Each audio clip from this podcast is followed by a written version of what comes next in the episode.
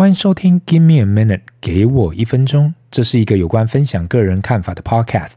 我是西安。很难想象已经进入了 Episode 九三了，再过几集就要一百集了。一路走来真的是上上下下。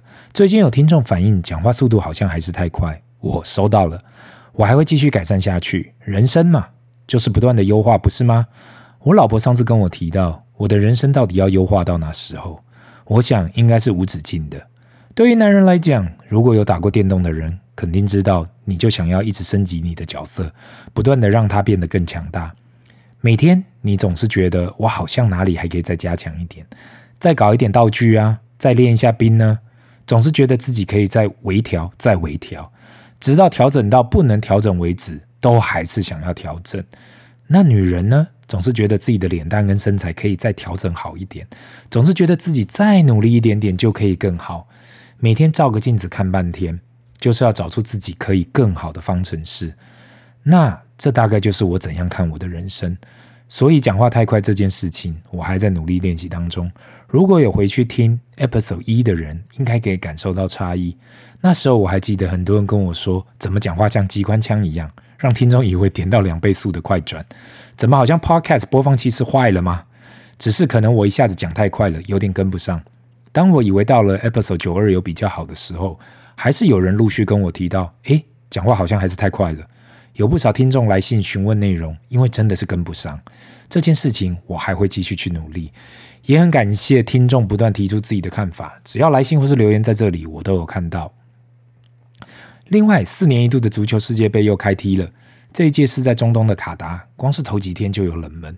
只能说球是圆的，直到最后一秒钟都不知道谁会赢。这个礼拜六的周末来哈拉，我们将会更进一步的来聊聊看这一届的世界杯跟其他届的有什么差异。另外，因为我们这是财经频道，所以也会用商业的角度去看每次世界杯可创造的商机。那今天的主题呢，相信大家应该都有经历过，如同我过去说的，没有人可以预测市场，也就是因为这样，所以投资超难的。如果你听到外面的人说啊，投资超简单的啦，只要买低卖高就行啦，我相信在市场的人都知道这句话讲很简单，执行起来超困难的。当股票跌下来的时候，那个心情是七上八下。说真的，要伸手出去接刀子，除非你是要有过人的胆识，还是有足够的现金流，不然那个勇气跟气势都需要去去训练、去练习。这让我想到了零八年金融风暴那时候。如果你回去看台湾的大盘，从高点到低点跌掉了五十六 percent，以及美国的 S&P 500也是腰斩的状况。你说逢低买进，那真的是会买到自己手软。那卖高的，俗话不是说会买的是徒弟，会卖的才是师傅。能够看到手上的股票一直涨，还选择获利了结的，而不怕自己走得早，或是走得刚刚好的人才厉害。因为很多时候，大家总是怕手上没拿到想要的获利，或是足够的获利。所以想要先获利了结，问题是才刚卖就一直喷，最后喷到自己根本傻眼。但是等到进去去追，又很怕被套，变成很多时候会惋惜自己太早下车，或是下车后拿着资金到处找其他的标的物又找不到，到最后满手资金却不知道要放在哪里，那也是很痛苦。最近几个礼拜在不同的场合啊，碰到认识的人，或是认出我是给我一分钟的西恩，很多人都在问我。台积电还可不可以投资啊？因为巴菲特跟其他的外资第三季都买了，台积电到底能不能投资？我怕我会买在山顶呐、我看到一堆人都说买在六百以上，现在被套牢了，会不会一套套好几年呐、啊？苹果还可以投资吗？大家都在买 iPhone 十四 Pro 呢，但是我感觉 iPhone 已经没有创新了，未来只能靠 iPhone，苹果还会涨上去，到底可不可以买、啊？那特斯拉呢？我看大家越来越爱电车，油车已经落伍了，但是过去几年涨很高，你认为可以买吗？听说老板买了推特，那他还有心来经营特斯拉吗？嘿，西恩，听说叉叉叉已经超跌了，不是说跌了肯定会弹回来吗？你觉得呢？是不是要进场了？不然到时候反弹回来我又追不到，大盘到底还会不会跌啊？今年感觉高点就在年初后，就是一直跌跌跌，跌到我们已经快要受不了了。新闻不是说熊市修正都超快的吗？怎么感觉从去年十一月高点到现在一整年都要过去了，我们都还在讲修正？现在到底是在哪里呀？肯定不是在山底，到底是不是已经到谷底了？西恩，到底是反弹坡还是逃命坡？我二零二零卖太，二零二一卖太早了，现在一直观望中，看了看不知道该怎么去做。顺风车的时候很好做，但是现在打开手机就怕。到底现在市场有什么可以买的？你不要一直跟我讲你的什么理论跟想法啦，我只想要知道到底什么可以买。不知道以上的问题有没有让很多听众听到都有这样的感觉？我们现在到底市场是在哪里呀？或是到底现在经是在经济循环的哪一环呢？大家都想要猜底，好像猜底变成全民游戏了。每个人都有自己的看法，但是真的说谷底了吗？又没有人说得准。这就是跟大家都在猜。飞机出发的时间一样，大家都想要搭上这班飞机一拥而上，但是没有人确定到底哪时候会出发。所以当每个人都在问我到底现在在哪里的时候，我只能说，没有人知道山谷在哪里。唯一能够知道的就是现在的资产的价格肯定比一年前还便宜。现在回去看呐，去年十一月成交量还很大的时候，大家都还在追价。每个东西不怕你贵，只怕买不到，那就是过去一年来的最高点了。如果那时候你有买进，你有进场，你的理由是什么？是因为市场情绪吗？是因为 fear of missing out formal 吗？或是因为大家都在买，你不买怎么可以？经历一年后，价格已经修正了一年，你现在害怕的理由是什么？有时候人都很健忘，贵的时候大家都不觉得贵，但是便宜的时候大家就觉得，哎，还会更便宜。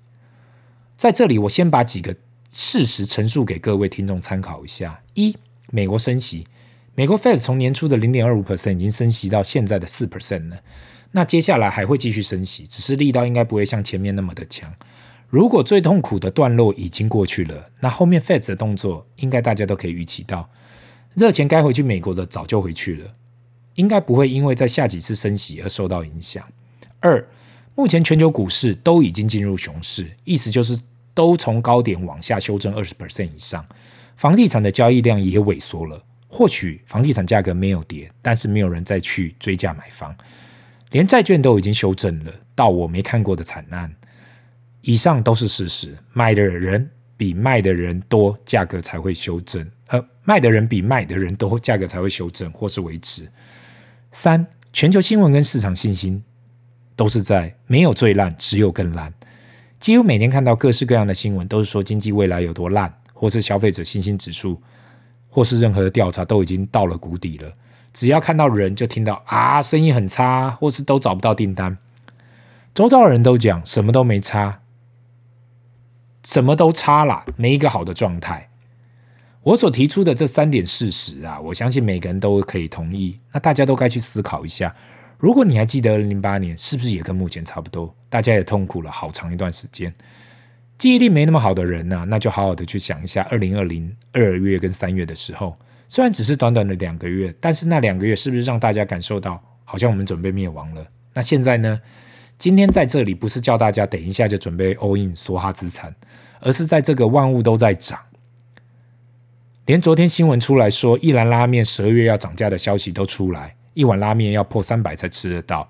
相信品牌肯定相信自己有定价能力才会去做这样的一个决定，但是反观资产的价格却在修正，这就跟每个女人每年都看好自己想买的东西，但是都等百货周年庆或是线上打折的时候才去抢购。如果一年前你想买的东西现在打八折、打七折或是更多，那为什么现在不想买了？所以过去几个礼拜，当很多人问我到底可不可以投资的时，或是我们在这谷底了吗？我只能回答：底部我无法预测。但是我倒是想要问你，你准备好了吗？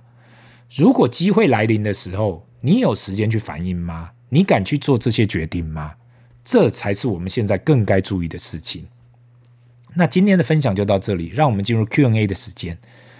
第一个问题，西安大哥你好，最近看到很多新闻提到半导体业去台化这件事情，因为我本身是在这行业的工程师，也担心这个产业未来的走向。虽然说目前半导体产业，在台湾是主流没错，但是也会怕未来十年是否会被取代。不知道你是怎样看这件事情的？也在这里祝给我一分钟越做越好及全家平安快乐哦。啊，首先感谢这位听众哦，如你所说的嘛，你是这行业的工程师，不管去台化是真是假啊，只能说每个行业发展到一个阶段，就会自然选择未来的出路，不管是被国家安全所逼，还是为了成本所逼，这是没有办法去逃避的。如果你所说的是晶圆生产。这个产业一开始也是在美国发展，不然矽谷就不会叫矽谷了。只是后来美国人感觉做晶圆厂这件事情耗能高，也找不到人，所以就把这行业丢到了日本去。那日本发展到了一个阶段，很多人说是美国人把日本晶圆产业废了，造就了现在的台湾跟韩国。我觉得那也太高估美国人跟低估日本人了吧？如果去读历史的人就知道，八零年代的日本的 GDP 已经是世界第二，只在美国之后。那时候半个纽约都被日本人买去了，人均所得全球第一。这时候的日本企业是含水水会动的阶段，已经威胁到美国世界强权的地位。所以呢，美国只好出手来打击日本经济整体的经济了。在一九八五年签了所谓的广场协议，逼日本跟其他工业国家汇率升值。重点是把日币在三年后对美金升值了八十 percent 以上，使得原本赚美金爽歪歪的日本企业成本直接被拉高。你想，任何靠出口做生意的公司，在短短三年，成本被拉这么高，有谁受得了？那台湾现在所谓的去台化，晶圆代工这行业，只是整个半导体供应链的一环。如果你看到台积电每年公布的 TSMC Excellent Performance Award 颁给供应商的啊，绝大部分还是外国公司，只有极少数的台资企业。那如果再去看台积电的前十大客户，除了联发科是台湾公司，其他也都是外国公司。那更不用讲台积电的股东了，有超过七十 percent 都是外资。所以你说要去台化，真的只有工厂跟员工是在台湾，来自于台湾。至于你所讲的怕被取代，我只能说，时时刻刻都要有危机意识，不要在一间公司一个位置坐久了，好像就理所当然。这世界上没有一个工作或是一间公司非你不可。前几天看到 Disney 公司的前 CEO Bob Iger 回国，把他指定的接班人 Bob Chapek 无理由的拉下来，就知道这世界上没有一个公司是稳的，工作是稳的。不管是去培养其他的专长，或是其他的副业跟投资，这都是你可以去思考的方向。希望以上的回答有帮助到你。那今天的 Q&A 就到这里。如果你有什么问题想问，麻烦留言，不要忘了按赞及订阅。Give me a minute，给我一分钟。Bye。